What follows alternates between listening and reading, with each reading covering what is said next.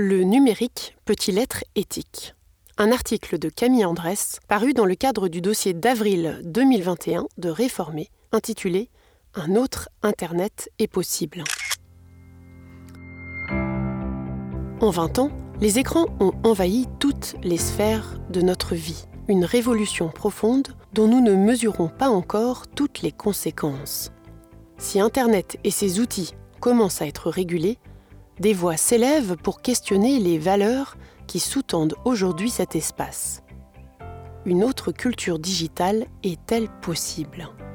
Un texte lu et monté par Élise Perrier et produit par le journal Réformé. Tout d'abord, qu'entend-on par numérique ou digital? Il s'agit de l'ensemble d'équipements électriques et électroniques tels que les ordinateurs, les laptops, les smartphones, les téléviseurs, les montres connectées. Par extension, le terme désigne aussi les contenus et outils disponibles sur ces équipements. À l'origine, il y avait un espace proche de l'idéal du Nouveau Testament. Pour Albrecht Knorr, pasteur et membre du réseau chrétien Col, émanant de la Conférence des Églises européennes, les débuts du web étaient marqués par une culture de la libre participation et de l'égalité, proche de la communauté chrétienne, selon l'idéal biblique, et cela représentait une chance pour nos démocraties et nos sociétés. Aujourd'hui, le web et ses outils seraient tout au plus un business, affirme cet expert du numérique. Cette image d'épinal demande évidemment de la nuance. Dès le départ, le web a aussi été un terrain de jeu pour hackers. Et il faut bien reconnaître que l'idéal initial est toujours vivant en témoignent par exemple les outils collaboratifs comme Wikipédia ou Mozilla. C'est bien le paradoxe de la technique que pointait déjà dans les années 70 le philosophe protestant Jacques Ellul. Elle nous libère, mais au prix d'impacts environnementaux et sociaux. Ambivalente, la technique n'est ni bonne ni mauvaise. Elle est ce que nous en faisons, résume Lénigue Pédron, directrice de la Trust Valley, partenariat public-privé roman autour de la confiance numérique. Reste que la tech ne s'est pas développée de manière neutre. Au contraire, elle est porteuse de valeurs, de nouveaux savoirs et de nouveaux savoir-faire.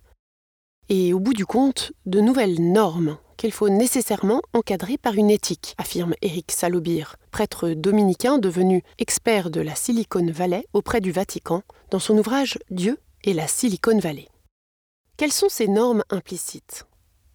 Ce sont des lois algorithmes, de design ou des business models économiques, par exemple la gratuité d'un service en échange de l'utilisation des données. C'est la logique de l'immédiateté, de la simplicité, du confort, de l'efficience à tout prix. C'est la décontextualisation. On loue un appartement à l'autre bout de la planète sans rien savoir de ses propriétaires. C'est l'illusion de la dématérialisation le terme cloud cache en réalité des data centers, parfois très gourmands en énergie. C'est la culture de la connexion, du always on, qui incite à être notifié en permanence. C'est l'exploitation poussée de mécanismes d'addiction. C'est une culture de la liberté d'expression à l'américaine. Facebook censure les photos de tétons féminins, mais compte des dizaines de groupes dédiés aux armes à feu, avec des milliers de membres. Et pour certains outils, réseaux sociaux ou trackers publicitaires, c'est la loi du marché, du nombre, du cash, le libéralisme le plus pur, en contradiction totale avec l'anthropologie biblique. Une chose est sûre, un algorithme n'est pas neutre et des micro-décisions prises par les intelligences artificielles, développées selon cette culture, vont se multiplier à l'avenir. Le problème, ce n'est pas cette culture en soi, c'est son omniprésence, le manque d'alternatives. La question du démantèlement de Google ou Facebook ou Amazon, dont la position dominante n'est plus à démontrer, est régulièrement posée. La tech irrigue aujourd'hui tous les domaines de notre existence, des services publics au travail, mais aussi de nos relations amicales, familiales ou ecclésiales. Le digital intermédie l'essentiel de nos relations. Or, du moment où le tout numérique devient la règle et qu'il s'impose jusque dans nos services publics, autrement dit, que nous avons de moins en moins le choix de l'adopter ou non, une discussion collective sur les valeurs qui le sous-tendent s'impose. Je vois Internet comme un parallèle numérique à nos vies réelles, où rien n'a été organisé. C'est le Far West. Nous avons mis des centaines d'années à organiser nos sociétés, mais pour le web, ce n'est pas le cas. On apprend un enfant à acheter du pain dans une boulangerie, mais on ne lui explique pas à quoi faire attention quand il réalise une transaction en ligne, pointe Delphine Saïtier, secrétaire générale d'ALP ici et co-responsable du comité scientifique de l'Institut du numérique responsable suisse, lancé en février 2021 à la suite du grand frère français fondé à La Rochelle. est-ce à l'école ou à la famille de transmettre ce savoir?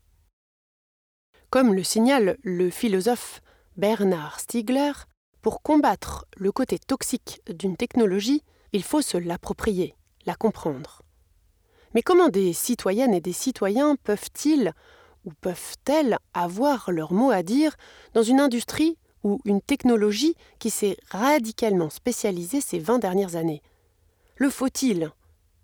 Ou suffit-il de faire confiance à la réglementation qui se développe, qu'il s'agisse de la jurisprudence des tribunaux ou des normes européennes Aujourd'hui, des voix s'élèvent pour demander d'impliquer plus largement les citoyens et les citoyennes dans les choix technologiques. C'est la raison pour laquelle Marcel Salaté, professeur en épidémiologie digitale à l'EPFL, a fondé le lobby CH, dont le but est d'améliorer les compétences numériques et technologiques de la population, des politiciens et des politiciennes et de l'administration en Suisse, expliquait-il en février dernier à ID News. La démarche se rapproche de celle de l'enseignant-chercheur en informatique Vincent Courboulet, qui en 2018 a fondé à La Rochelle le premier institut pour un numérique responsable exporté depuis en Belgique et en Suisse. Je pense qu'un autre modèle digital peut exister. Va-t-il s'imposer? C'est une autre question. Mais comme l'alimentation ou le transport, on va y venir contraint et forcé, estime le chercheur. Le web éthique passera-t-il par des labels, des certificats? En matière écologique, c'est déjà le cas. Mais impossible pour l'heure d'étiqueter la manière dont les algorithmes de Tinder ou Instagram considèrent l'âge ou la diversité. Ils ne sont pas transparents. Ce qui manque pour développer ces labels, ce sont des recherches. Le numérique responsable passera par la science, assure Vincent Courboulet. L'INR a cependant déjà mis en place d'autres ressources pour permettre à tout le monde de s'emparer du sujet. Une charte pour un Internet éthique, sorte d'adaptation des objectifs du développement durable de l'ONU pour une informatique plus durable, sociale, résiliente, à tous les niveaux. Et à venir en France comme en Suisse, des annuaires d'expertes et d'experts pour rendre accessibles les savoirs sur le sujet. L'enjeu? Faire comprendre que tout n'est pas joué. Les GAFAM et BATX ne sont là que depuis 20 ans. Certes, ils sont bien implantés, mais il existe des alternatives de plus en plus solides, affirme Vincent Courboulet, notamment en Suisse. Delphine Saitier pointe elle aussi l'essor d'un numérique local à développer. La numérisation n'est pas un tsunami qui nous tombe dessus, renchérit Albrecht Knorr. Elle est faite et conçue par des humains. Pour en définir les bornes, il faut une union de la société civile.